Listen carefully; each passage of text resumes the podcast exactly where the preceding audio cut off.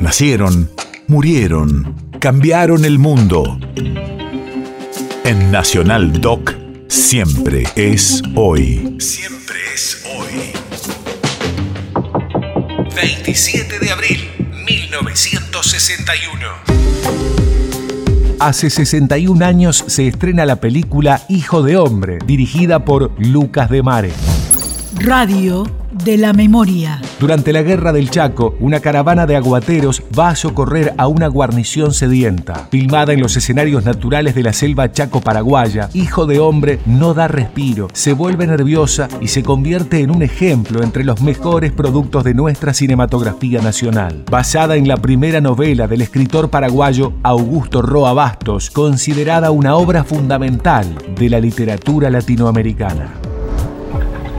Perdidos en el desierto Sargento Mongelos. Aislados en tierra de nadie. A su orden, mi teniente. Se nos han agotado los víveres y el agua.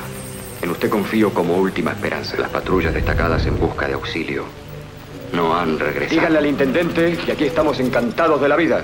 La sed nos bloquea ahora. Que nos morimos de gusto. La terrible muerte blanca del Chaco. Pero que un poquito de agua no nos haría ningún daño, ¿eh? En pocos días. Hemos retrocedido millares de años. Y si puede, volver con un camión aguatero. El pozo solo ha servido para enterrar a los muertos. Los nuestros y los que nos dejó el enemigo.